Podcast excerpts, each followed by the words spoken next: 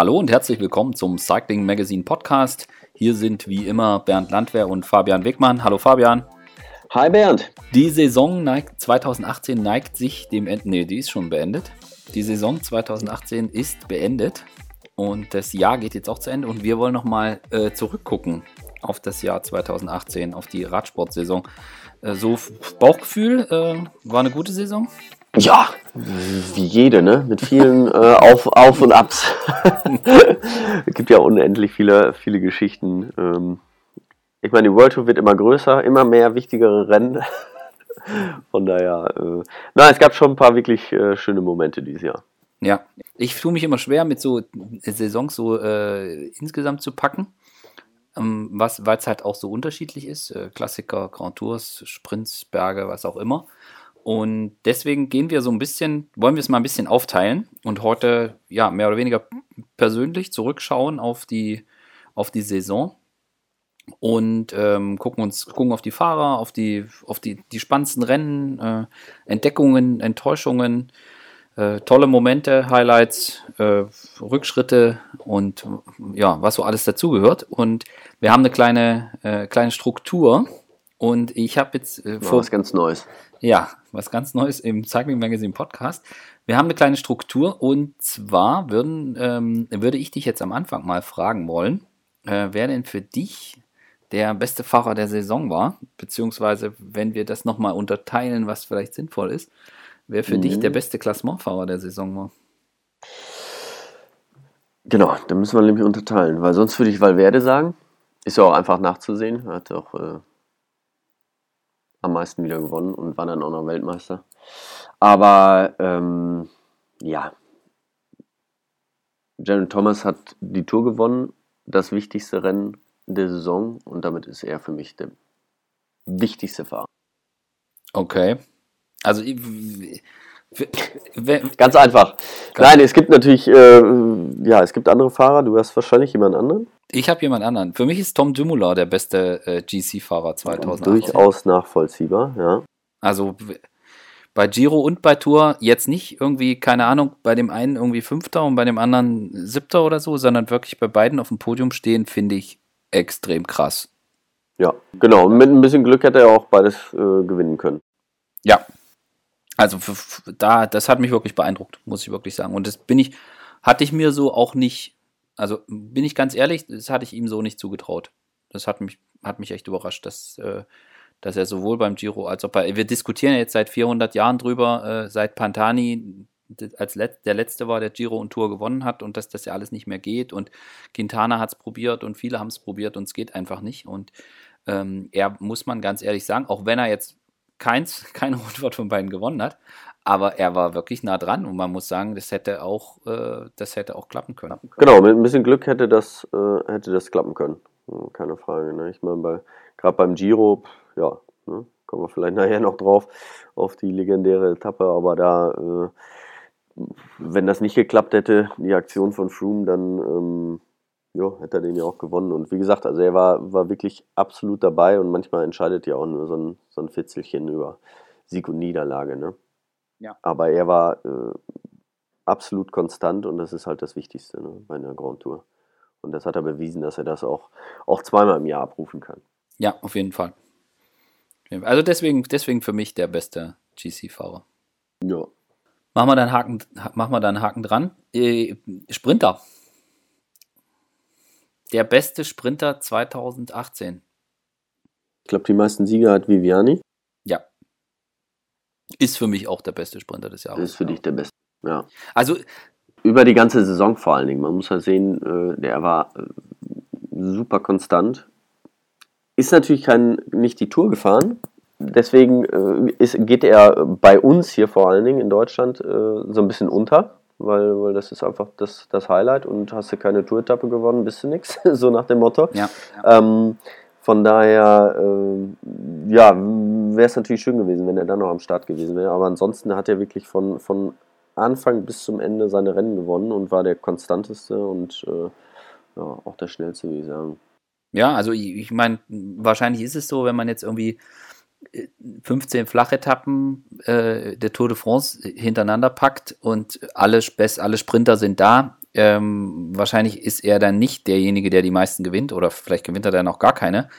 Aber ähm, er ist halt über die ganze Saison ist er halt schnell und ja. er ist auch da und der wechselt das Team und gewinnt einfach, gewinnt einfach ja. ein Rennen nach dem anderen. Und ich mag ihn auch, muss ich ganz ehrlich sagen, weil ich, mir ist er sehr sympathisch, also wie er sich, äh, wie er sich gibt, wie er äh, auch, auch sehr fair. Ich äh, finde es beeindruckend, also hat mich auch sehr beeindruckt beim äh, bei Gent Wifferem, wo er im Ziel in, in, in Tränen ausbricht, weil er es nicht, weil er es nicht zu Ende gebracht hat. Äh, mhm. Und das einfach sympathisch. Also, dass der da auch nicht irgendwie anfängt und, hm, und macht, sondern dass er, dass er da einfach, äh, ja, der ist halt einfach so und der steht da auch dazu und das ist mir sehr ja. sympathisch, muss ich sagen. Ne, ist auch schön emotional, wie die Italiener auch sind. Äh, das, mag ich auch wirklich. Ja, ja.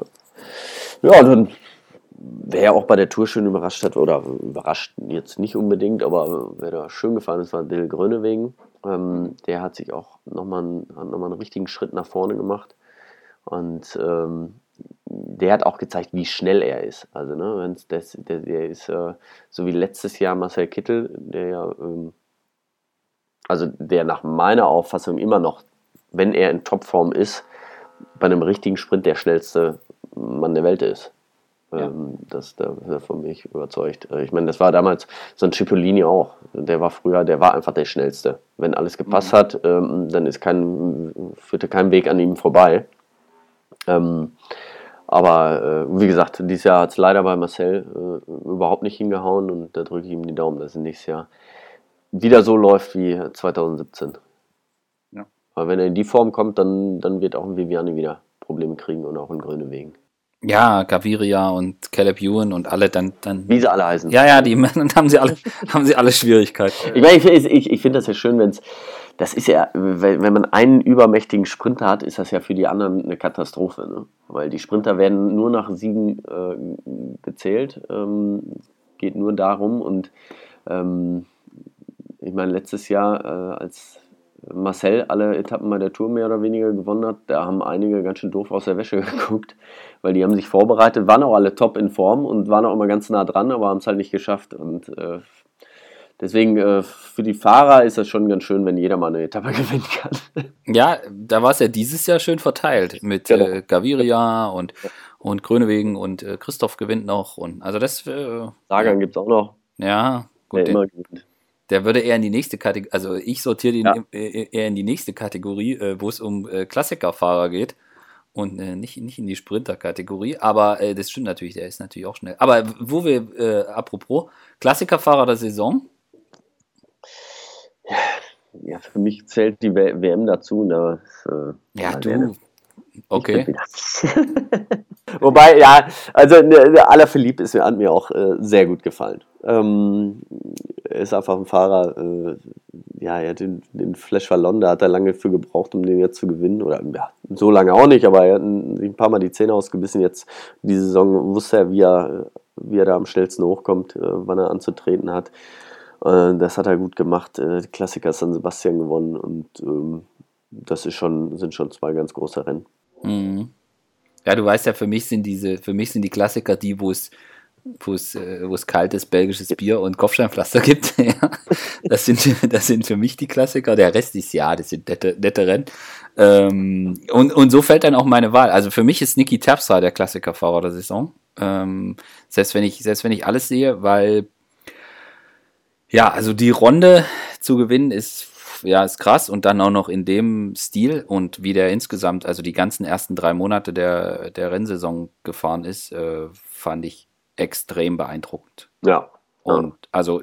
Also wie er lieber, lieber, lieber diesem False Flatter, dieser ja, genau.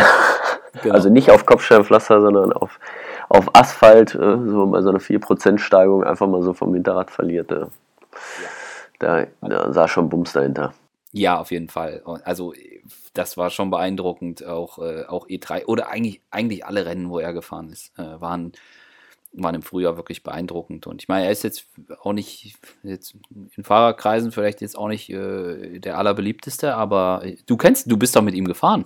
Ja, ich bin mit, äh, zwei Jahre mit ihm gefahren bei, bei Milram. Ähm, da ist er schon ganz gut gefahren. Da ist er noch viel Bahn gefahren und ähm, da hat man das Potenzial so noch nicht gesehen. Also mhm. muss ich ganz ehrlich sagen. Äh, ähm, da hat er sich dann noch äh, später so ein bisschen entwickelt. Also da hatte er auch noch nicht, er war extrem stark, aber er hatte noch bei weitem nicht diese Cleverness in den Rennen. Also mhm. da ist er, äh, das möchte ich mal so sagen, zeitweise dämlich gefahren. Ja. aber der hat gelernt, von daher, äh, also ich habe das damals nicht so gedacht, aber das ist ja immer schön, wenn, wenn, wenn jemand einem des Besseren belehrt. Ähm, er war immer extrem stark schon, hatte richtig Druck, aber ist halt immer an Situationen vorbei, äh, losgefahren, äh, die gar nicht gingen. Ich muss, kann mich noch daran erinnern, auch bei der Tour, er ist, ähm, natürlich sollten wir in den Gruppen sitzen irgendwie und dann hat es mal wieder nicht geklappt gehabt und die Gruppe steht aber und alle gehen, halten an und auch das gelbe Trikot und es gibt ein ungeschriebenes Gesetz, dass wenn das ähm, gelbe Trikot mal austreten muss, man eine kleine Pause machen muss, dass man dann nicht attackiert und was macht Niki? Er attackiert. Das würde er heute ja im Leben nicht machen und wenn er sieht, dass das jemand macht, dann wird er den auch zurechtweisen. Also das hat er dann auch irgendwann gelernt, aber ähm, das kannte er von der Bahn halt nicht, mal auf jemand anderen zu warten und das musste er erst noch lernen und das hat er gemacht. Ja, also ich, ich, da fällt mir ein, ich habe mit ihm äh, das erste Mal so wirklich zu tun gehabt, da hat er das Bergtrikot bei der Deutschland-Tour angehabt. Ja. 2000, ich glaube sieben war das.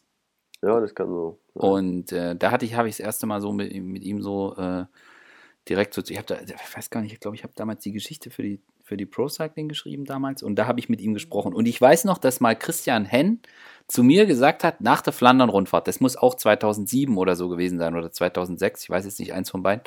Da hat Christian, ich glaube 2007, und da hat Christian Henn nach der Flandern-Rundfahrt gesagt, da ist er da auch irgendwie vorne rumgestrahlt. So, also ist nichts geworden, aber ist echt gut gefahren. Und da hat er noch, und da weiß ich noch, da hat er hat Henne zu mir gesagt, ganz schön krass für einen Bahnfahrer.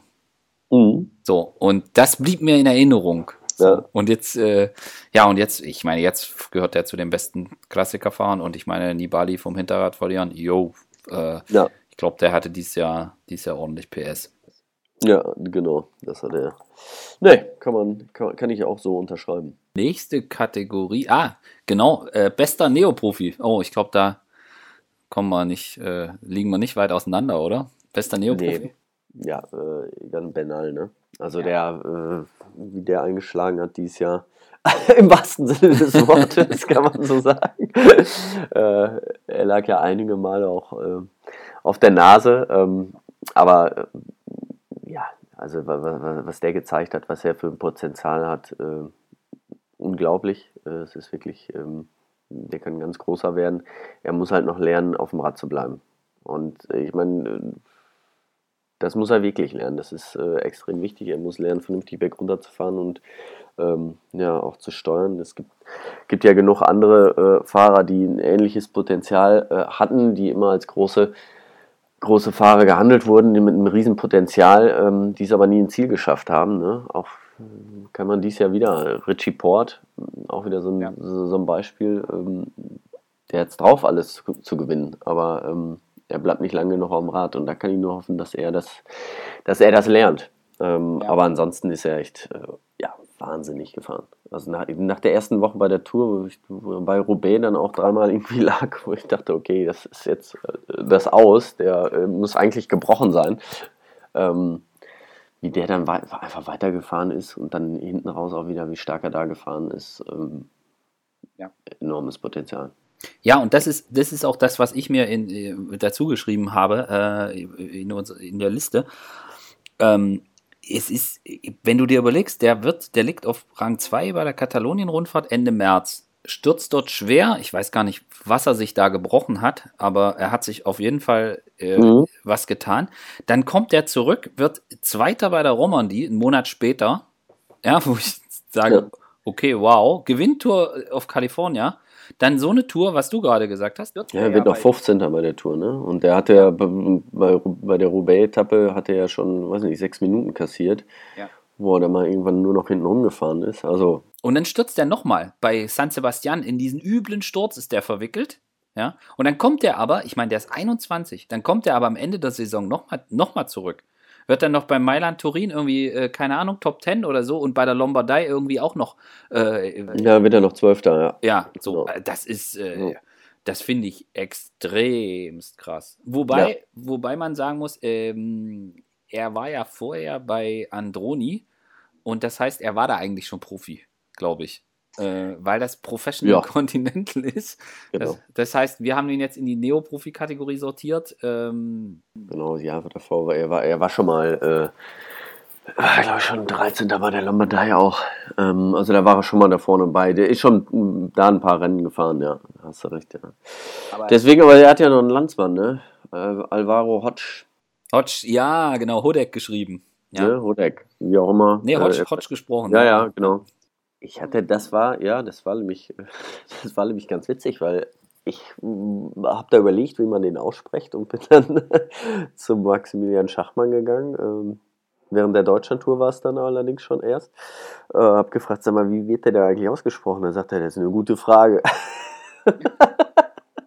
ja, da muss er ja selber nicht so richtig. Ähm, ja, wir sind alle mit dem Spitznamen ansprechen. Von daher äh, kann man ihn, glaube ich, nennen, wie man will, ja. Nein, aber ja, es wird Hodge ausgesprochen. Ja. Super stark gefahren. Ne? Ähm, Im ersten Jahr äh, fünf Siege. Das äh, spricht schon für sich. Ne? Wenn wir jetzt vom besten Neo zum, zur besten Mannschaft kommen, äh, rein nach Siegen, ich glaube 493 sind es oder so bei 200 Rennen. Äh, ja, Quick, Quick, Quickstep überragend. Ja, ja, also es war äh, das Team der Saison. Da ging eigentlich nichts, nichts drumrum. Ähm, Gerade was so Eintagesrennen äh, und Klassiker angeht, ähm, da sind sie einfach unschlagbar. Ja. Ja. Ähm, bei den Grand Tours hat es noch nie so richtig funktioniert.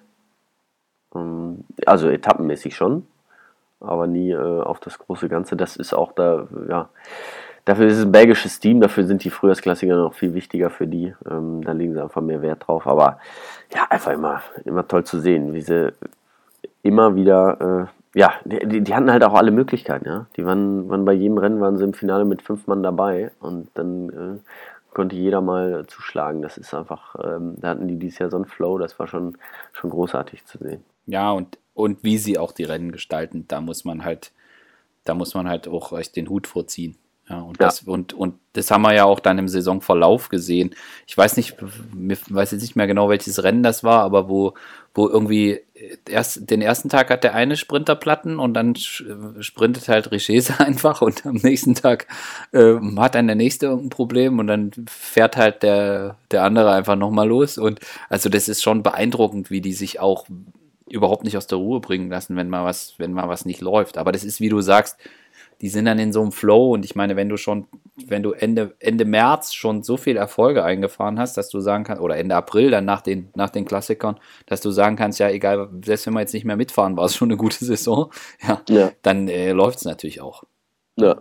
Und mit äh, Ala Philippe, das, ich meine, das ist auch das Ding. Du siehst halt auch, du kannst bei der Tour enorm erfolgreich sein, du kannst viel Aufmerksamkeit kriegen ohne, ohne GC-Fahrer. Geht auch. Ja. ja. Ja, ja, genau. Ja, der, der hat auch äh, einfach aller verliebt, äh, ist auch ganz großartig gefahren und äh, da hat mir auch richtig Spaß gemacht, dem, dem zuzugucken, weil der hat einfach, ja, wenn du den siehst, äh, nach dem Ziel, ich meine, er hat zwei Etappen dann gewonnen, ne, mit dem Bergtrikot, also der, der fährt dann nach dem Ziel äh, einhändig auf dem, mit dem Wheelie äh, an den Zuschauern vorbei und schmeißt die, schmeißt die äh, den Blumenstrauß da ins Publikum, der hatte richtig Spaß da bei der mhm. Tour. Ne? Und das ist immer, immer echt schön zu sehen. Ja. Also be be bestes Team Quickstep oder, oder willst genau. du? Ja, aber ich, ich, also ist jetzt nicht das beste Team gewesen, aber was mich wirklich, sage ich mal, das Team, was mich überrascht hat, könnte man ja auch noch eine Kategorie reinbringen, war äh, Lotto Jumbo. Also Lotto NL, ähm, nächstes Jahr heißt es, glaube ich, nur noch Jumbo, ne? Dann ist es auch einfacher für uns. Ähm, die hatten echt eine schwere Zeit, so die letzten Jahre. Ne? Die ähm, ja, sind ja aus Rabobank entstanden, war eigentlich immer das holländische Team und da ging äh, gar kein Weg dran vorbei.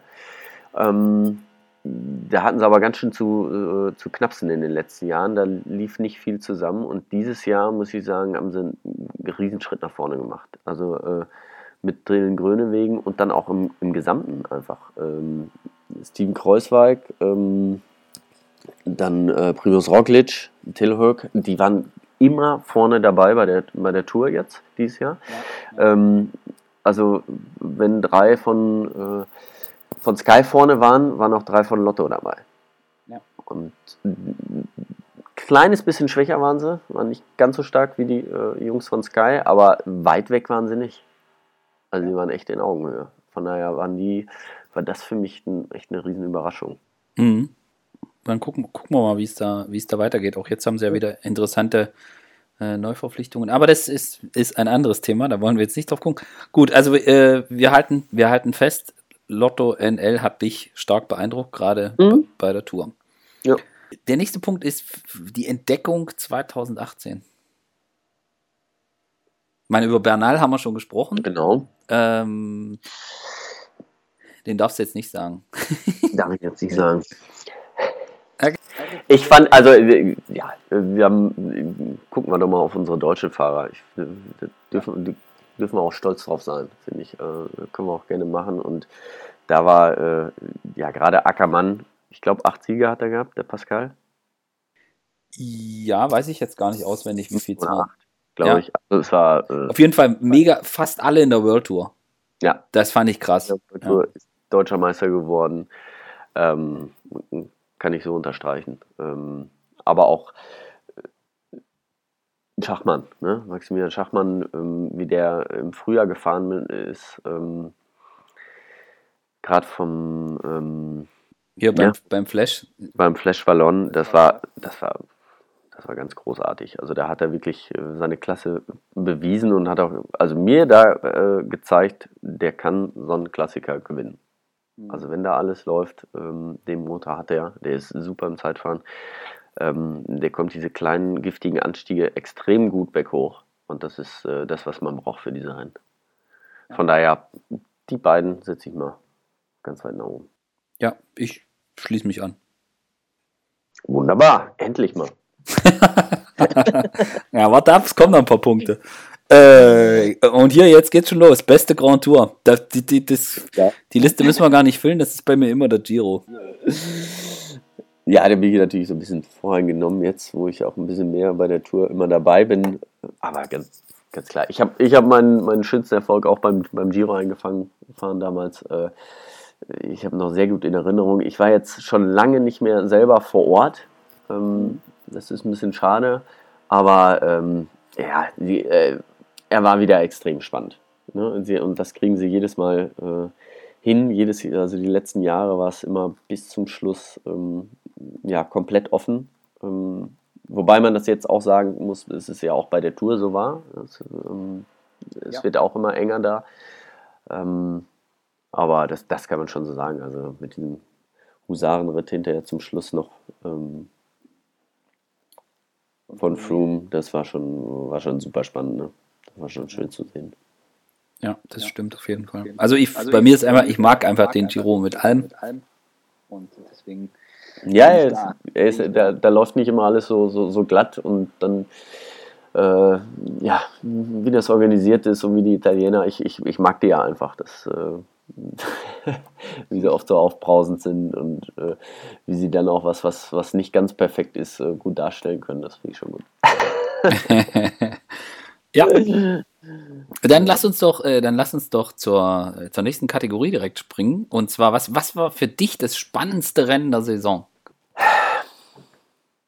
Was, was, was, ja, äh, oder äh, Etappe kann man ja auch sagen, es gab, gibt ja extra, also es gibt ja viele, ne? Immer wenn es knapp ist, ist es, ist es spannend. Äh, ähm, ich fand ja super, wie Nils Pollitt die letzte Etappe bei der äh, Deutschland-Tour gewonnen hat wo, wo er dann nachher kam, äh, letzten Kilometer ist er wieder angefahren, hat wirklich gebuckelt, war richtig abgehängt, ähm, äh, fährt die ganze Zeit vor vorne, zieht alle wieder mit ran, zieht, fährt alles wieder zusammen und gewinnt dann doch noch den Sprint. Ähm, das war schon super spannend, weil man ja auch nicht wusste, gewinnt er jetzt, er, er hätte ja noch ne, gewinnen können, es war super spannend, also er, das Gesamte und ja. äh, hatte Gesamt dann nicht, war er Zweiter, aber äh, immerhin hat er die Etappe gewonnen. Das war, war wirklich schön zu sehen.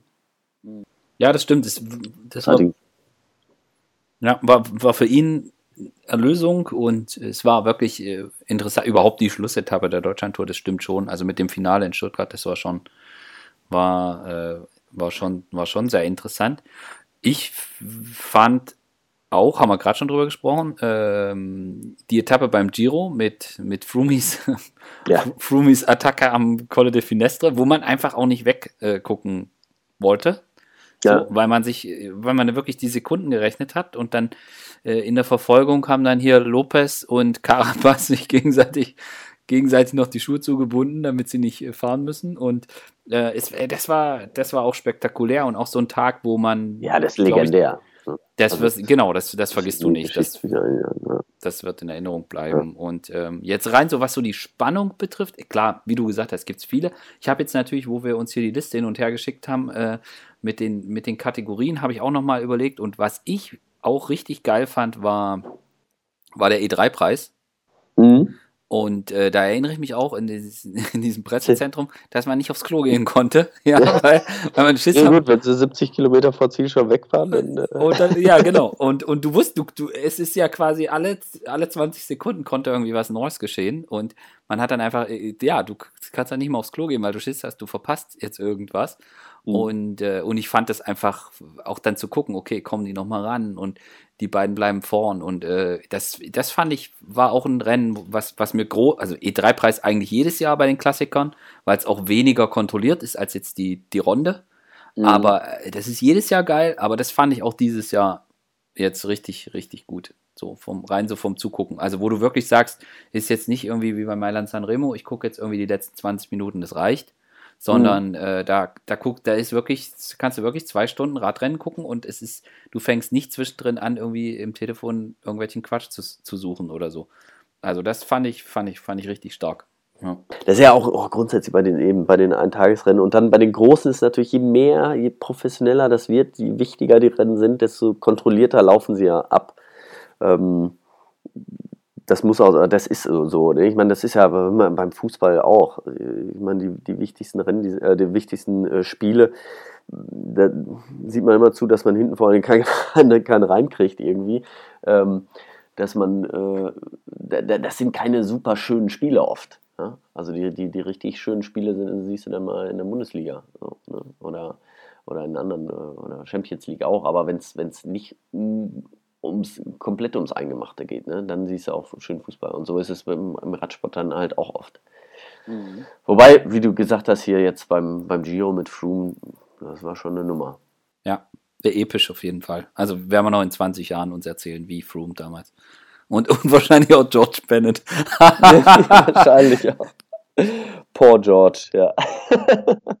ähm, ja, vom Fußball jetzt wieder wegzukommen, das nimmt mich, hat mich ja jetzt hart mitgenommen, dass du ja, ne? mit dem Fußball, da habe ich jetzt nicht mitgerechnet. Hast mir jetzt echt ausgedribbelt.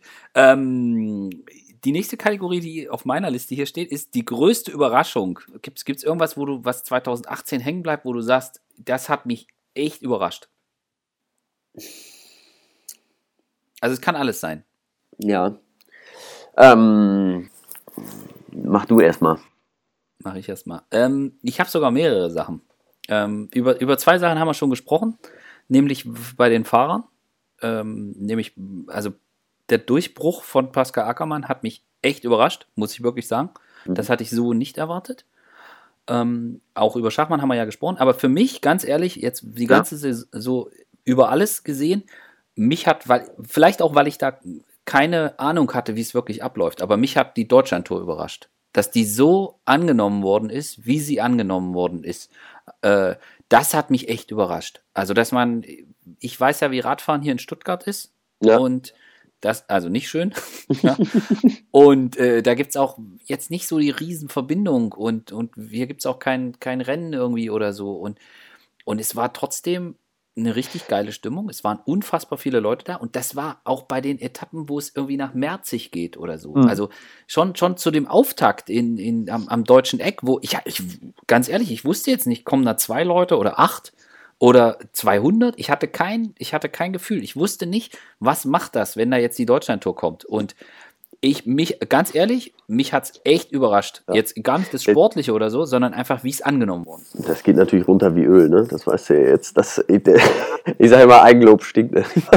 Das hätte ich ja jetzt auch, äh, das steht natürlich bei mir auch drauf, äh, ist, aber ähm, ja, das ist schön. Also das war für mich auch, das hat mich teilweise, also dann es, es wurde von Tag zu Tag einfach mehr und dann auch in Stuttgart äh, finale Runde äh, hat mich teilweise auch echt sprachlos gemacht. Ähm, genau, wie du sagtest, ja, ich habe da ja schon ein Jahr vorher oder anderthalb Jahre wir darauf hingearbeitet und Strecke gemacht und hier und da.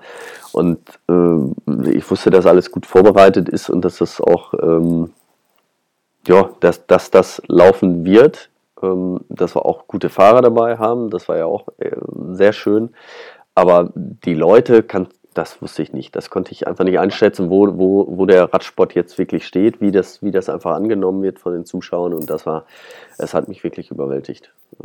Ja. Muss ich ehrlich also gestehen. Also das sind ja so Sachen, ich meine, auch jedes Jahr hier beim, beim Sparkassen Münsterland Giro, der hat sich etabliert und das ist schön und da stehen echt viele Leute an der Straße.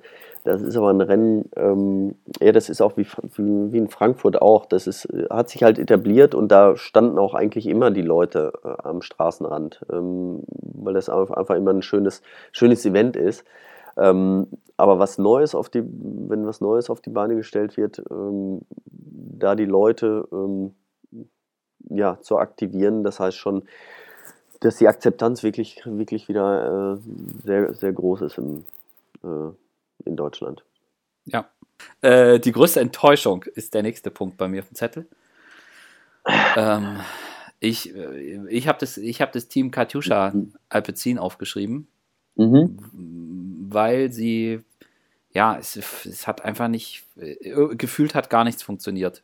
2018. Auch wenn wir gerade den Sieg von Jens Polit hatten und ich glaube, deswegen ist der auch deswegen ist der auch für das Team und für ihn und so nochmal noch mal mehr, ja. Äh, weil es halt vorher scheiße lief. Auch wenn wir sein, seine gute Leistung bei Paris-Roubaix nicht damit einschließen wollen. Ja, also die war, das, da, auch da ist er gut gefahren und wenn man irgendwie so sieht, er war irgendwie gefühlt irgendwie der beste Fahrer vom ganzen Team. Und mhm. äh, das ist so ein junger Kerl und viel zu feiern hatten sie nicht. Nee, nee. Nee, äh, gar nicht. Ne? Also es fing, fing, ja, was heißt holprig an. Ähm, Marcel die, die ersten Rennen, ähm, Abu Dhabi und wo er war, da hat er noch nichts gewonnen, wobei ich das auch gar nicht so schlimm fand. Da war, wurde der Druck aber schon extrem aufgebaut. Äh, ja, das war Und das konnte ich auch so nicht nachvollziehen. Das fand ich auch, fand ich auch nicht gut irgendwie, weil äh, ja, jeder weiß, neue Team muss sich erstmal einfinden und das waren einfach noch nicht die, die wichtigsten Rennen. Er wird, wird halt an der Tour gemessen und dann, dann kam er zu Tirreno und da hat er zwei Etappen gewonnen und da habe ich eigentlich wirklich gedacht, so jetzt, jetzt läuft es rund. Ähm, da, so kann es weitergehen und danach lief aber gar nichts mehr zusammen. Und äh, ja. woran das liegt, das, ja, das müssen sie selber jetzt mal, also klar, ne, bei der Tour hat man es gesehen, ähm, wenn das Team nicht mehr hinter ihm steht oder gerade die Führung vom Team. Das ist, ist glaube ich, nicht, dass die, die Fahrer äh, untereinander, die verstehen sich weiter. Das nee, ist ja. nur, ähm, da ist es natürlich auch so, wenn, die, wenn der Erfolg nicht da ist, ähm, ja, der Erfolg, also die, ne, die, die Fahrer, die, die Helfer, die sind immer gut, äh, nur die zusätzliche Motivation, die man dann oft, oft noch braucht, die kommen dann auch mit den, mit den Siegen und die haben dann halt gefehlt und dann ist das, ja, ja. kann man da einfach nicht raus aus dieser Spirale. Und, äh, von Quickstep. Der, genau, genau. Ne? Wenn du einmal auf dieser Welle schwebst bei Quickstep, dann, dann traust du dir auch alles zu und äh, dann funktioniert das auch oft. Ja. Also so ein, so ein Team wächst schon mit den Erfolgen. Ne? keine Frage. Aber, äh, wobei Quickstep muss man ja auch sagen, die waren ja immer da. Aber, ähm, naja, aber das ist so, wenn, wenn, wenn man so einen Flow hat, ähm, und dann bringt das einen nach vorne. Ähm, ja, ich, ich, ich wünsche jetzt dem Team einfach, dass es nächstes Jahr, ähm, dass sie die Kurve kriegen. Ja. Ja. Ähm, ja, Fahrer. Kannst du einen da? So einen kleinen Italiener. Aru, oder? Ach so, ja. Ja, Kam nicht stimmt. Viel. Nee, war. Ja, das ist. ist also ich habe wirklich gedacht, dass der jetzt mit auch nach dem Teamwechsel und dass der nochmal so richtig, also er, man muss dazu sagen, er hatte irgendwie auch äh, gesundheitlich in den letzten Jahren echt viel Hassel, so war nicht, nicht, nicht gut und äh, Rückschläge immer wieder, aber ich habe wirklich gedacht, dass, dass er jetzt, das ist jetzt auch mit dem Teamwechsel und so, dass er da nochmal neuen Schwung kriegt. Also er ist ja zu, zu uh, UAE gegangen und es ist ja ein sehr italienisches Team und ich habe gedacht, vielleicht ähm, vielleicht fühlt er sich da, fühlt er sich dann da auch richtig wohl und aber irgendwie war es, also beim Giro, das war echt hart, ihm da zuzugucken. Also das ist zumindest das, was bei mir kleben geblieben ist, dass er einfach nicht konnte. So, und das zog sich, ich weiß gar nicht, hast du mal in die Statistiken geguckt, ob er was irgendwie die beste Platzierung oder irgendwas war? Also gefühlt ist er einfach immer nur hinterhergefahren. Ja, ist er. Also äh, ich glaube, der war nicht einmal auf dem Podium. Ne? ja, ein paar Top-10-Platzierungen irgendwie gehabt. Da war, ich glaube, Tireno war mal einmal Vierter auf einer Etappe, aber das war es schon. Ne? Ja, und das, ich, das ist ja nicht ein. Ja, ich meine, der wird eingekauft, um eine große Rundfahrt zu gewinnen. Und ähm, wenn er nicht ein Rennen gewinnt oder nicht einmal auf dem Podium ist, ähm, ja. Der wird ja auch ganz gut Geld verdienen. Also der Druck wird jetzt äh, nächstes Jahr nicht, nicht, nicht geringer sein bei ihm. Ne? Ja. Da bin ich mal gespannt. Ja. Und es ist halt jemand, ich meine, der stand beim Giro schon zweimal auf dem Podium, der hat die Vuelta gewonnen. Äh, der war, was gar nicht, Top 5 oder so bei der Tour. Also, das ist, der hat auch eine Etappe gewonnen letztes Jahr bei der Tour. Mhm. Also, ich bin mal gespannt, wie das, in welche Richtung, in welche Richtung das geht. Ich meine, er ist dann im Herbst gar nicht so schlecht gefahren, muss man sagen. Also, bei den, er, er hat es auch probiert, ja, aber es, ihm fehlen irgendwie ein paar PS. Mailand Turin, ähm, aber wie gesagt, das ist nicht was. Nee, das ist das nicht ist das, was man erwartet hat. Also da, ja. da, da, muss er einen Haken drunter machen. Ja. Ja, der kommt nächstes Jahr, kommt er zurück. Dein Wort in Gottes Ohr. So, nächste Kategorie, jetzt hier schlecht mit schlecht, äh, weg mit schlechter Laune. wir, wir hatten ja, glaube ich, ne, beste Fahrer haben wir. Ab, ähm, beste deutsche Fahrer haben wir, genau. Beste deutsche Fahrer. Wollten wir Gut, sagen, da, ne? genau. Ja, da können wir ja, da haben wir ja schon zur Genüge drüber gesprochen. Genau, also äh, von, von, den, von den Siegen äh, ist es auch ähm, Pascal. Den größten hat mit Sicherheit Dege bei der Tour da äh, eingefahren, der emotionalsten. Vor allen Dingen. Ähm, ja, aber ich, ich muss sagen, grundsätzlich kann man einfach sagen, die, die deutschen Fahrer sind, sind wirklich super diese Saison gefahren. Da kann man, ähm, kann man ähm, da mal, das sind, wir haben nicht nur einen ähm, oder nur die Sprinter, sondern ähm, sie sind jetzt so ein bisschen breiter und aufgestellt und das, das ist schön zu sehen. Ja. Machen wir dann Haken dran, gehen lieber zum nächsten. Äh, der beste Radsportmoment der Saison. Habe ich aufgeschrieben. Ich, du hast gerade angesprochen, äh, Dege in Tränen ist natürlich. In Roubaix, genau. Also das, das, das ist mir auch, äh, ich meine, ich war ja da, ähm, habe das auch für die ARD mit kommentiert und äh, habe seinen Vater da auch äh, gesehen vor der Kabine, äh, oder als ich dann hinterher rausgegangen bin, habe Dege dann gesehen und das Interview, äh, da, da kriege ich, also ich habe es letztens noch mal gesehen. ja, ich war bei der Tourpräsentation, genau. Und dann war ähm, ja, hat, hat man das Interview auch nochmal gezeigt oder Ausschnitte daraus, da kriege ich sofort Gänsehaut. Das war einfach, mhm. ähm, wenn man ihm da in die Augen guckt, äh, äh, dann sieht man einfach, wie die, die, Emotionen da aus ihm rausgegangen sind und was für eine enorme Last da äh, von ihm abgefallen ist. Bei ihm ging es eigentlich bis zu diesem schrecklichen Unfall da ähm, mit dem Auto, den äh, das, der hatte, ging es ja nur die letzten neun Jahre eigentlich nur steil bergauf. Und äh, da seitdem hat er schon ein paar ordentliche Rückschläge auch äh, einstecken müssen. Und das war so eine richtige Befreiung für ihn. Ja.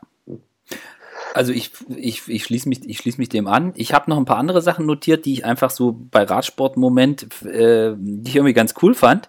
Ich fand den, den Etappensieg bei der Vuelta von, von äh, Jelle Wallais fand ich geil wo die einfach das Loch nicht zukriegen. ja. so, das fand ich, das war so ein, das fand ich, da hat der Radsport richtig Spaß gemacht. So ja. nicht mit, äh, so zu sehen einfach und dann fahren die los und dann hinten sind sie sich nicht einig und dann fährt einer volles Rohr hinterher, aber sie, sie arbeiten nicht zusammen und dann kommt dann doch diese Gruppe durch, wo jeder, also ich auch, äh, mhm. vorher gesagt hat, das, das gibt einen Sprint, da kommt nie eine Gruppe durch. So. Ja. Und dann passiert das eben doch. Ja. So, das fand ich, das fand ich, war auch so ein, war so ein Radsportmoment, den, den ich einfach cool fand. Mhm. So, wo ich, wo ich sage, ey, cool, ja, das gefällt mir. So. Ja, ja das, das, das, ist einfach das Geile am Radsport auch, ne? Also, dass es äh, nicht immer vorhersagbar ist. Ja. Ähm, der, die, die krasseste Leistung der Saison 2018 steht ja auf dem Zettel. Wir hatten vorhin schon mal über Niki Terpstra gesprochen, ja. der, äh, der Vincenzo Nibali vom Hinterrad verliert, aus Versehen bei der Runde. Ja. War. Ja, Gibt es auch nicht nur das eine, ne? Ja, genau. Also das, äh, eben die von Froome, die Aktion war auch, äh, war auch, war auch enorm. Ne? Also es ist schon. Ähm, ja, also ich meine, der, er, er hat, diese Aktion er ist ja nicht nur berghoch äh, schnell gefahren, sondern auch bergunter. Er wusste genau, der, er kannte die Strecke und das war, war eine geplante Aktion da, aber die war schon, schon krass durchgeführt. Ne? Ja, ohne Frage. Ich, ich habe noch, äh, hab noch Nibali bei Mailand Sanremo. Ja. So. ja. Das fand, fand, ich richtig, fand ich richtig geil. Also auch, dass er da einfach, wo alle sagen irgendwie so, oh, Gegenwind und Nee, und er hat halt einfach die Eier und fährt los. Mhm. So. Also ich meine, dieser, den, den Namen werde ich auch nie wieder äh, ver, vergessen. Dieser äh, Chris Neylands da, dieser Lette oder was, ich weiß jetzt die Nationalität nicht ganz auswendig, der, der ja erst attackiert hatte und Nibali geht dann mit und dann guckt er sich um und sieht er halt das Loch und er fährt halt einfach, er fährt halt einfach los und zieht das Ding halt einfach durch. Ja. Das fand ich auch richtig krass. Und ähm, das Ding so zu gewinnen, war richtig krass. Und ja, irgendwie, auch, irgendwie ja. auch cool, weil jetzt gab es mal wieder so eine Entscheidung bei Mailand Sanremo. Und dann können wir nächstes Frühjahr die, die letzte Woche vor Mailand Sanremo jeden Tag rauf und runter diskutieren. Ob da wieder. Genau. Ja. Nee, ja, ja, das ist schon, schon sowas, das sind einfach äh, ja, auch die coolsten Siege irgendwie. Ne? Ich meine, wenn man da anfängt, ich meine, es gibt nicht das eine. Ne? Man muss sich immer irgendwie dann, oder wir müssen uns ja auch irgendwie festlegen, oder wenn wir das so sagen. Äh, äh, gibt so viele schöne Rennen. Äh, ich weiß, auch Sagan hat eine, bei Roubaix einfach, ja. da, das war einfach die Antwort. Ne? Also alle haben gesagt, der, der, der ist doch feige irgendwie, der, der äh, hängt sich nur drauf. Ähm, vor allen Dingen von Quickstep hat er natürlich immer einen auf den Deckel gekriegt, ja. ähm, weil die die Zähne an ihm ausgebissen haben. Aber er musste auch so fahren. So, und dann äh, ja, hat er Kritik genug einstecken müssen und dann hat er einfach die Antwort dafür. Ja. Und wird einfach weg. und, zwar, und zwar so früh äh, und äh, ja, Quickstep guckt einfach da aus der Röhre. Ne? Ja, also das stimmt, da hast, da hast du recht, da, da könnte man jetzt noch, also auch Mats Pedersen bei der Runde dass der sich, es ist der, der, keine Ahnung, er attackiert zwischendrin und dann fährt er mit hier Van Baale und so und dann kommt äh, kommt, kommt Terpstra und er fährt dann einfach noch mit, ja, und der zieht das, der zieht das durch. Die hinten fahren volles Rohr und der wird noch Zweiter, war unfassbar. Oder das war für mich zum Beispiel auch eine, eine enorme Leistung von ihm. Ich meine, weil der ja die ja. letzten, ja, was war das dann? Die letzten 15 Kilometer ist er ja alleine gefahren, ähm, ja. aber mit demselben Abstand zu Niki. Also der ist ja genauso stark gefahren wie Niki. Ähm, und nach hinten auch. Genau. Also nach hinten, also nach hinten war, war, der Abstand genauso. Ja, so. ähm, oh. Das war eine, ja, eine Wahnsinnssituation. Und, und Robert war ja auch schön mit äh, Sylvain Delier. Ähm, ja. Dass da so ein Ausreißer halt äh, auch durchkommt bei den. Also das war schon, schon wirklich schön. Das, Dass der da echt mitfahren kann, das war. Das sind auch schöne Überraschungen einfach, genau. Das, ja. Und das zeigt ja auch wieder, das wird auch für, für die nächste Saison wieder den Fahrern Motivation geben, früh in so eine Ausreißergruppe zu gehen. Also sagen, okay, es besteht die Chance, dass ich das Rennen aus einer Ausreißergruppe gewinne. Ja. Hm. Ja, und ich meine, sowas wie Podium Ronde oder Podium Roubaix, ich meine, das haben nicht so viele nee. in ihren Palmarès Da bist du schon mal, bist, bist schon mal ein König. So. Aber jetzt, jetzt, jetzt flattert hier unsere, unsere, unsere Kategorie aus. Äh, lass, uns, lass uns schnell zum nächsten Punkt gehen. Und zwar äh, die coolste ähm, die coolste Aktion habe ich aufgeschrieben. Und die ist für mich, da gibt es keine zwei Meinungen für mich. Also das, das Michael Storer beim Einzelzeitfahren der Vuelta mit dem Rad von, von Johannes Fröhlinger losfährt. Das kann, also da gibt's, das, das, ja. das, Das wäre ich meinem Cool, Leben ja, nicht echt cool. Hätte ich, nie, hätte, hätte ich nie, hätte ich nie, nie für möglich gehalten, dass es sowas mal gibt. Und ich hab's, ich weiß auch noch, also wir haben ja mit, mit Johannes das äh, Twitter-Tagebuch gemacht. Ja. Ich habe das gar nicht geglaubt. Ich habe ich hab, ich hab erst gedacht, der macht einen Gag. So, ich hab kann, kann das stimmen? Kann das sein? Ja, also äh, völlig absurd. Völlig absurd. Also ich glaube, Johannes fand es jetzt nicht so cool. Nee. Ähm, eher nicht so, Nee. aber es war auf jeden Fall, also für mich die, äh, die, die Aber da, kann, da, legendärste. da, da, kannst du mal sehen, wie die manchmal neben sich stehen. Da. ja. ja. Ja. Lass uns, lass uns zur nächsten Kategorie wechseln. Äh, der geilste Typ im Peloton. Peter Sagan. Peter Sagan, wer sonst? Wer sonst? Aber da, da siehst du, da gehe ich jetzt, da gehe ich jetzt dagegen. Ja. Äh, ich komme jetzt nicht mit Ludo Dirksens, weil der fährt jetzt leider nicht mehr. Ja. äh, das war auch, glaube ich, der einzige Radfahrer, der sich komplett abschießen konnte und dann, aber das Ganze dreimal im Rennen. Ja. Also Super Ludo hatte dann immer noch mal die vierte und fünfte Luft. Äh, aber egal, wir, wir, wir schweifen ab. Nee, ich, wen ich wirklich dieses Jahr auch noch besonders äh, gut fand, war ähm, Thomas de Gent. Ja. Und ich bin ja sowieso Fan von dem schon damals, U23, dass der sagt, ich kann ja nicht im Feld mitfahren, ich muss ja alleine vorne rumstrahlen. Fand ich schon geil. Und ähm, auch was er so, was er so für Aktionen bringt. Also total cool fand ich bei der Vuelta. Er hat ja das Bergtrikot Mhm. geholt, aber schon in einer der ersten Etappen, ich weiß jetzt nicht mehr, welche das war. Auf jeden Fall hat da äh, der Mate, glaube ich, hatte das, das Bergtrikot an und dann waren die in einer Gruppe und dann fährt er los vor der Bergwertung und äh, der Mate will mit, aber hat nur noch komplett über Kreuz geguckt, also konnte nicht. Und er nimmt dann raus und winkt den dann noch vor und lässt den als ersten über die Bergwertung fahren. Ja. So. Und da habe ich mir so gedacht, so, ja, er wollte Zweiter werden, ja, also warum macht er das so? Ja, er wollte Zweiter werden, die Punkte für den Zweiten wollte er mitnehmen, weil wer weiß, was noch kommt. Mhm. Aber er nimmt ihm dann nicht die Punkte weg, sondern sagt ihm, komm mal hier, Junge, äh, du hast jetzt hier und äh, Trikot an und du darfst jetzt hier noch drüber fahren. Mhm. Fand ich, sowas finde ich beein- ja, ja, beein- beeindruckt mich. Ja. Ja, genau, das ist Größe. Und ich finde den einfach, äh, ich finde ihn als Radfahrer cool und ich finde auch die Aktion cool, irgendwie von der Lombardei 1000 Kilometer mit dem Rad nach Hause zu fahren mit dem Kumpel. Ja. Ähm, ich finde die einfach, ist, sind einfach coole Aktionen. Ich, ich mag den und deswegen, Ja. er ist nicht so cool, glaube ich, wie, äh, wie, wie, wie Peter. Äh, Ja. Aber äh, ich, für mich ist irgendwie, ja. Haken dran, ähm, oder? Haken dran, ja. Ja. Ich habe jetzt hier stehen, besten sportlichen Leiter. Ja. Finde ich, habe ich mich, habe ich, ich habe es schnell hingeschrieben, ja, für uns in die Liste, aber habe ich mich dann sehr schwer getan mit, mit Ausfüllen, ähm, weil man ja viele Dinge gar nicht mitkriegt von Genau. außen. Ja, ja. So, äh, das ist super schwer zu einzuschätzen. Man ist, ist ja jetzt nicht bei den Fahrerbesprechungen dabei.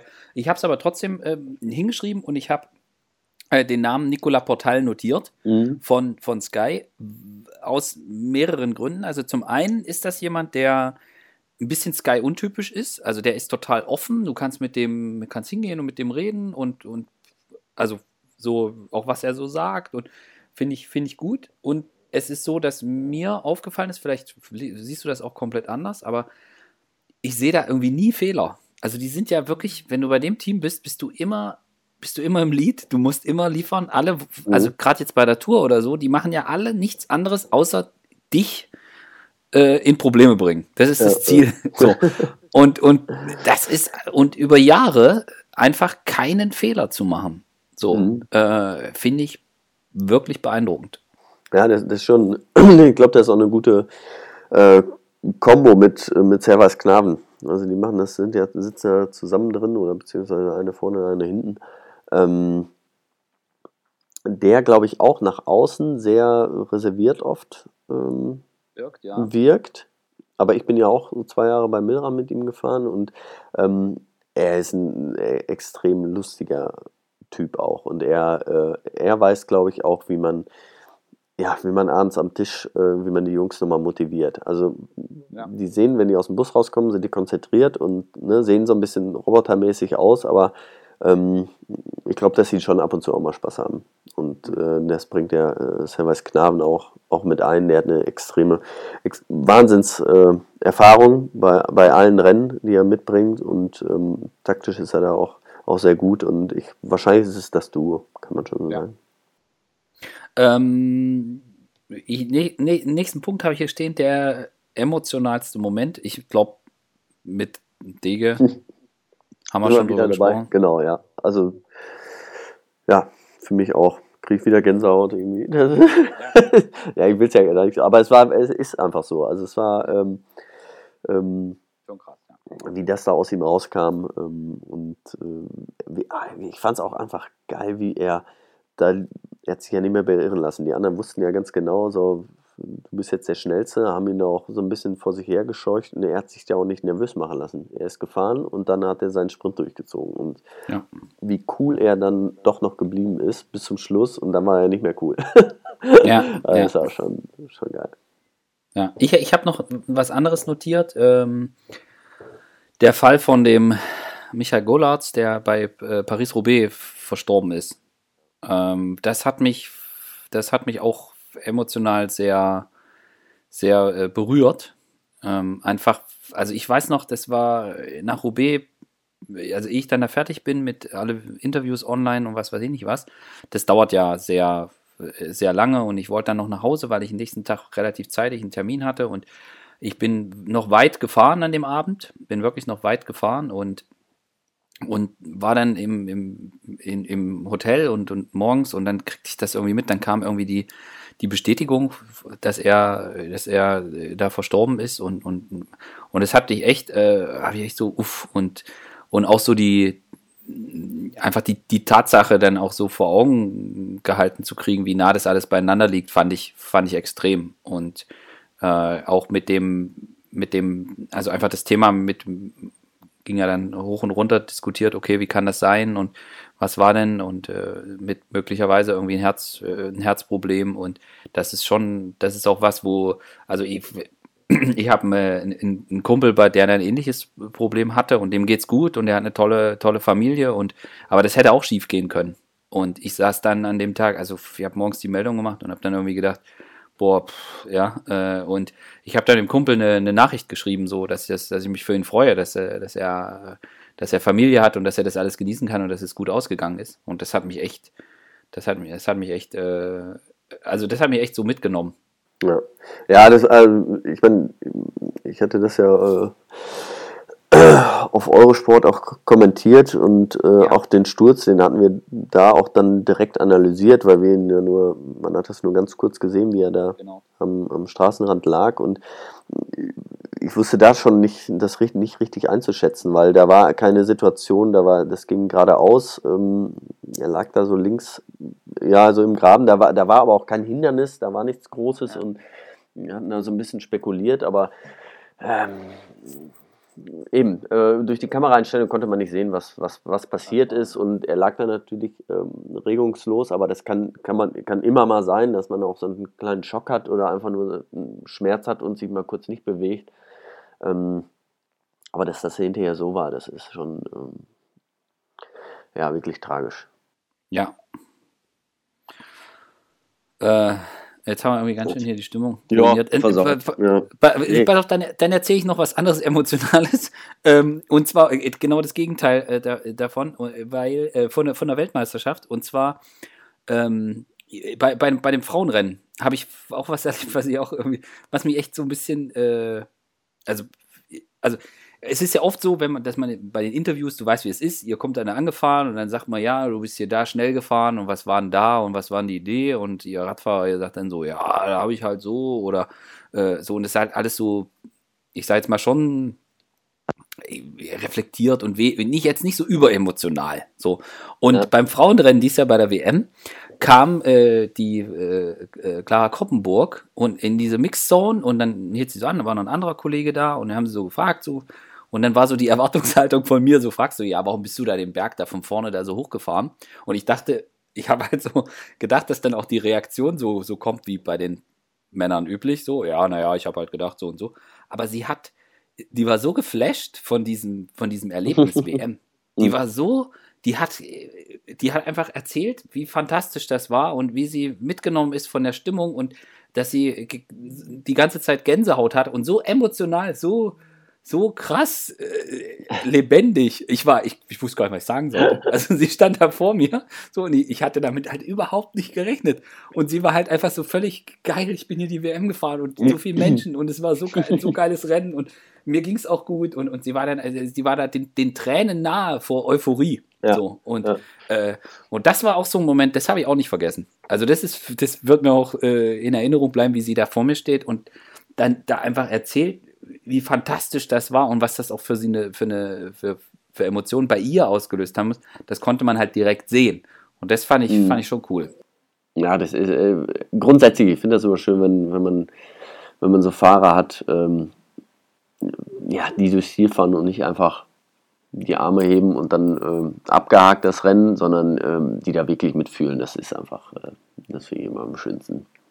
Ja wenn die dann wirklich ihren Gefühl mal freien Lauf lassen dann und, äh, und man auch sieht, was das, was oft das für eine Anspannung ist, ne, die dann abfällt nach sowas. Ja. Ja. Super. Nächste Kategorie. Äh, hast du ein persönliches Highlight? Ähm, ja, kann ich wieder sagen, äh, John Degenkolb, Paris-Roubaix. Und, nein, ich kann auch grundsätzlich nochmal sagen, äh, eigentlich alle deutschen Rennen. Okay. Das war, äh, ich, ich will da auch nicht nur äh, eins mit rausnehmen, das ist nicht nur die Deutschland-Tour, ähm, das ist auch Sparkassen Münsterland Giro mit Max Waldscheid, auch ein super Rennen gefahren, da haben sich deutsche Fahrer wieder super gezeigt und nach Frankfurt, äh, Köln auch, Hamburg war auch, auch super spannend. Also die, die, die Rennen, ähm, da kann ich eigentlich alle durch die Bank sagen, das war wirklich schön zu sehen. Mhm. Ähm, mir fällt es schwer. Ich sage einfach also ich, ich mag die Klassiker, also ich fand Körne, Brüssel, Körne großartig, die Party da bei irgendwie 0 Grad ja. mhm. ähm, und, und alles, aber ich finde, eines meiner wirklich Highlights jedes Jahr ist, ich stehe im, bei Paris-Roubaix am Eingang des Velodroms jedes Jahr an der gleichen Stelle neben Raimo Polidur, schon seit vielen Jahren. Und wir stehen wirklich nebeneinander, er hat dieses gelbe Hemd an und wir grüßen uns freundlich. Er weiß überhaupt nicht, wer ich bin, er kennt mich auch nicht. Ich spreche auch kein Französisch, aber wir stehen da immer am Eingang direkt ins Velodrom. Ja. Und, und es ist irgendwie, es ist, als hätten wir uns verabredet. Und, und, und man muss da ein bisschen, also der Grund, warum ich da stehe, ist, dass man, entweder du kannst ins Velodrom oder du kannst draußen sein. Mhm. Aber dass du siehst, was im Velodrom passiert und du draußen noch Interviews und so machen kannst, außerhalb des Velodroms, ist halt super schwer und es geht nur an dieser Position. Das heißt, du musst dich da auch ein bisschen durchschlawinern und äh, und ist, auch dieses Jahr war es wieder, ich, dann, ich stand dann so da und habe gedacht, Mensch, wo ist Pupu? Und er kam ein bisschen später und dann stand er wieder neben mir. Und es war einfach, es war, war einfach geil. ja, guck. Äh, die beste Innovation ist, ist die, der, der nächste Punkt im, mhm. in der Liste. Hast du was? Gibt es irgendwas, wo du sagst, fand ich jetzt irgendwie 2018 total innovativ? Ja, ganze, äh, es gibt ja ein paar Dinge, die eingebaut wurden, die vielleicht auch nicht funktioniert haben. Ähm, ne, dieser, dieser Start bei, ah, bei der Tour, äh, bei der Tour, Start, ja, ja. Start. Ähm, was glaube ich ganz gut geworden ist, dass man so diese Bonussekunden, ähm, die haben wir ja auch mit bei der Deutschland Tour mit eingenommen, dass man nochmal so einen Bonussprint macht. Nicht nur, also ein Sprint, der kann auch berghoch sein, sondern dass es da kurz vor Ziel nochmal ja. noch ein paar Sekunden gibt. Ähm, das finde ich, das, das ist schon mal ein ganz guter Schritt. Ähm, und überhaupt, dass man mal, dass man auch probiert, die Rennen äh, spannender zu machen. Ne? Man sagt nicht einfach, wir, wir lassen das so, sondern ähm, man probiert auch gerade auch bei den Grand Tours was mit, mit der Streckenlänge, dass man mal ein paar kürzere Etappen mit reinnimmt, äh, um es da spannender zu machen. Und. Also die Veranstalter machen sich da wirklich Gedanken, wie sie Rennen spannender gestalten können. Ja, Gut, dann äh, sage ich als Innovation, dass es im Pressezentrum der Tour de France einen Wäschedienst gibt. Ja, ist wahrscheinlich äh, sehr wichtig für dich. Ja. Äh, äh sagen wir so, da gab es einige Kollegen, die echt, äh, die jetzt, also gerade ältere Kollegen, die sagen, es kann ja nicht sein, jetzt fahren wir seit 35 Jahren her und jetzt gibt es das, wo sie quasi irgendwie ihre drittletzte Tour machen oder so. nee, äh, fand ich aber, fand ich aber mal mitgedacht. Lass uns lieber die nächste Kategorie machen, bevor ich mich in irgendwas reinreite. Ähm, genau wir haben hier noch die, der, der, der größte Rückschritt, habe ich notiert. Mhm. Ähm, ich, also ich habe da, warum ich die, Kategorie mit reingenommen habe, war, weil ich vorher die beste Innovation und dann fiel mir das irgendwie ja. auch gleich, gleich mit ein.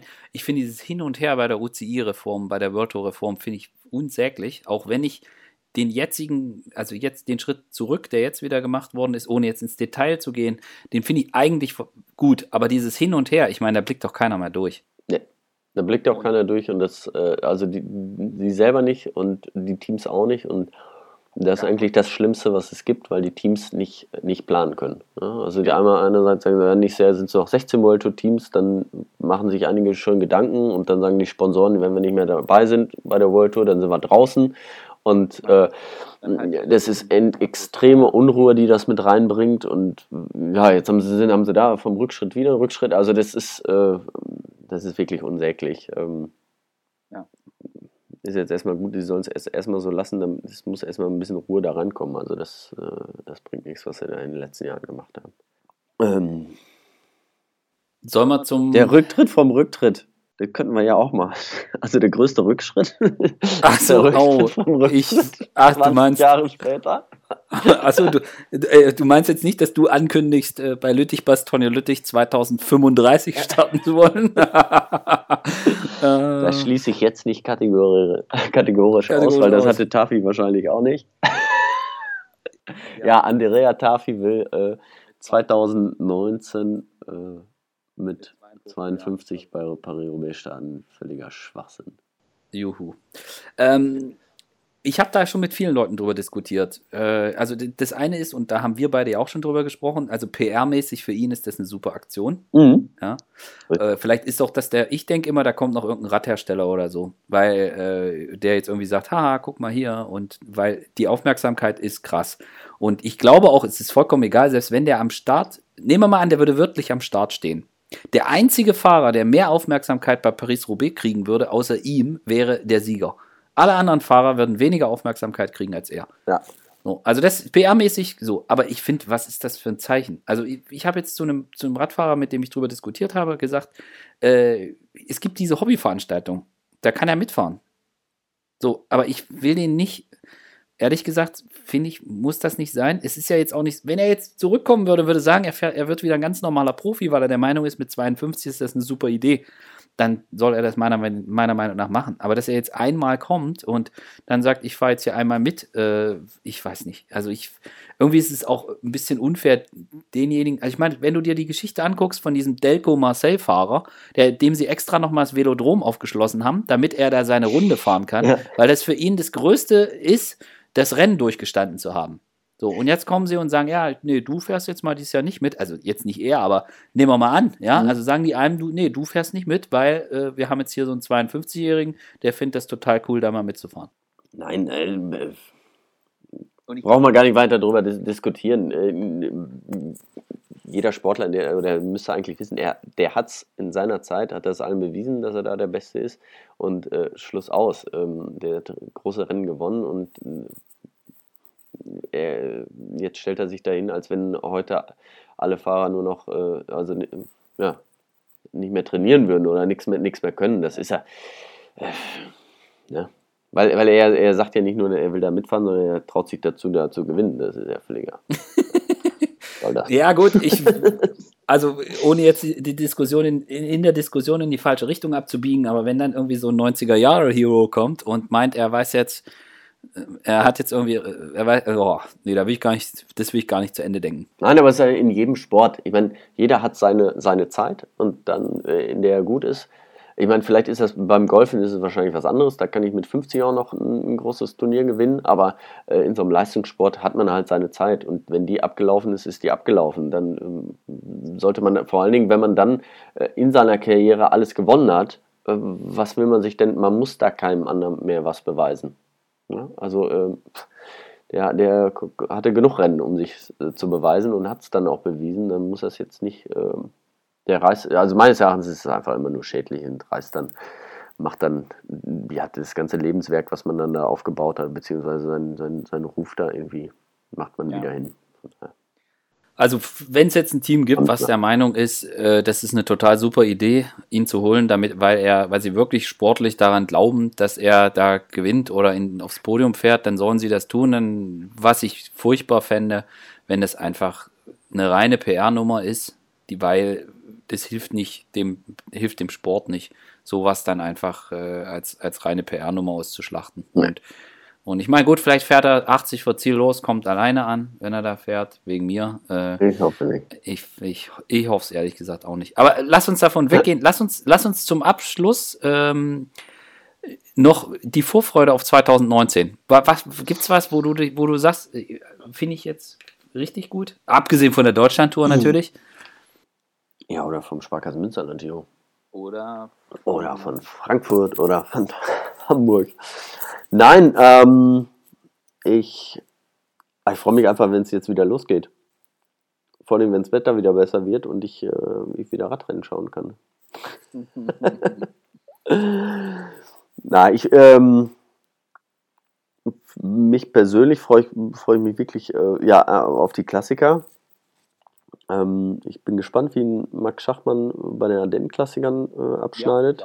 Ja, ja. Ähm, und dann persönlich auch äh, auf die Tour. Ich werde dieses Jahr auch länger wieder oder komplett dabei sein und ähm, da freue ich mich so. Das ist so der erste, erste Abschnitt und da freue ich mich wirklich drauf.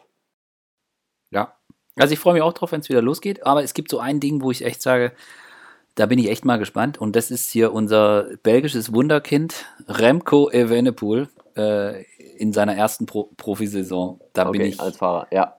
Da bin ich echt gespannt. Also ich glaube, das wird für ihn nicht leicht weil, also ich meine, die Aktionen hat wahrscheinlich jeder unserer Hörer mitgekriegt, dass er mal sagt, äh, zum einen twittert er irgendwie, keine Ahnung, er tritt mal easy 7 äh, Watt je Kilogramm und ähm, dann, äh, weiß ich sein, direkt von den Junioren nach oben und er ist jetzt auch nicht, er macht dann halt die Ziegenbart-Geste bei der WM und ich glaube, er hat auch alle Rennen gewonnen dieses Jahr, äh, wo, er, wo er mitgefahren ist oder fast alle, aber halt in den Junioren. Und ich glaube, da gibt es jetzt einige bei den Profis, die sagen, so mein Freundchen, weißt du, so mit so äh, eigenen Merchandising-Artikeln und so.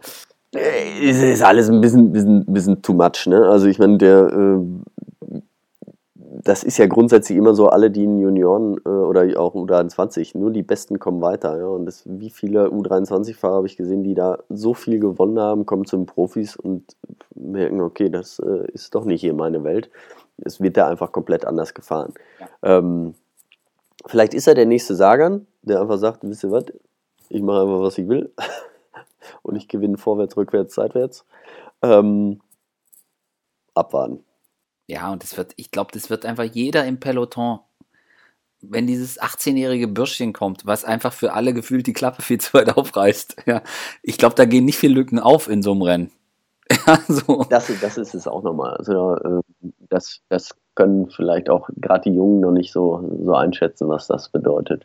Ja, und ja. dann, da ich, boah. Weil, ähm, ja, wenn 180 Fahrer einen nicht mögen, dann äh, wird es schwierig. Schwer. Ja, ja. ist echt schwer. Ja.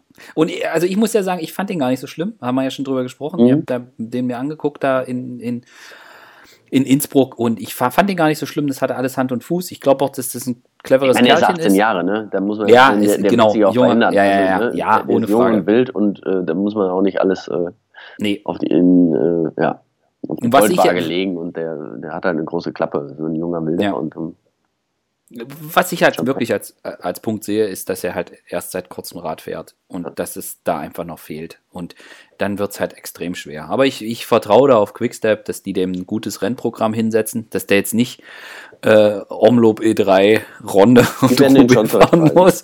Ja, also ich glaube, das, äh, und ich glaube, im Trainingslager wird das schon lustig bei denen. Ja. Also, weißt du, das haben die ja auch alle mitverfolgt und ich, du weißt auch, da gibt es auch ein paar Jungs, die können auch richtig treten. Und ich glaube, das finden die dann schon ganz cool, äh, wenn sie dann, wenn sie bei ihm dann mal nicht nur am Buffet äh, ja. ihm Spruch drücken, sondern vielleicht auch mal ein paar Watt losbinden. Genau. Ja.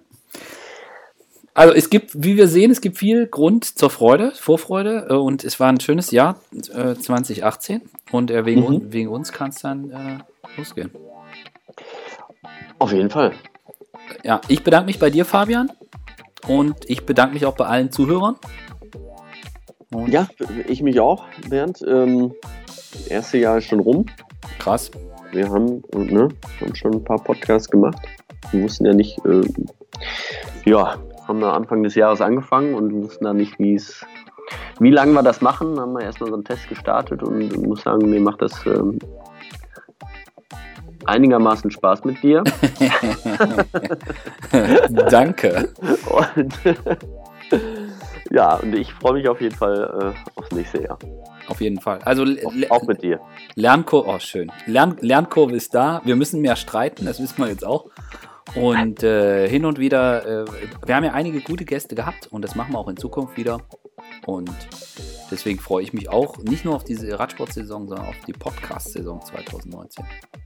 Richtig. In diesem Sinne. In diesem Sinne, genau. Bis dann. Tschüss. Ciao.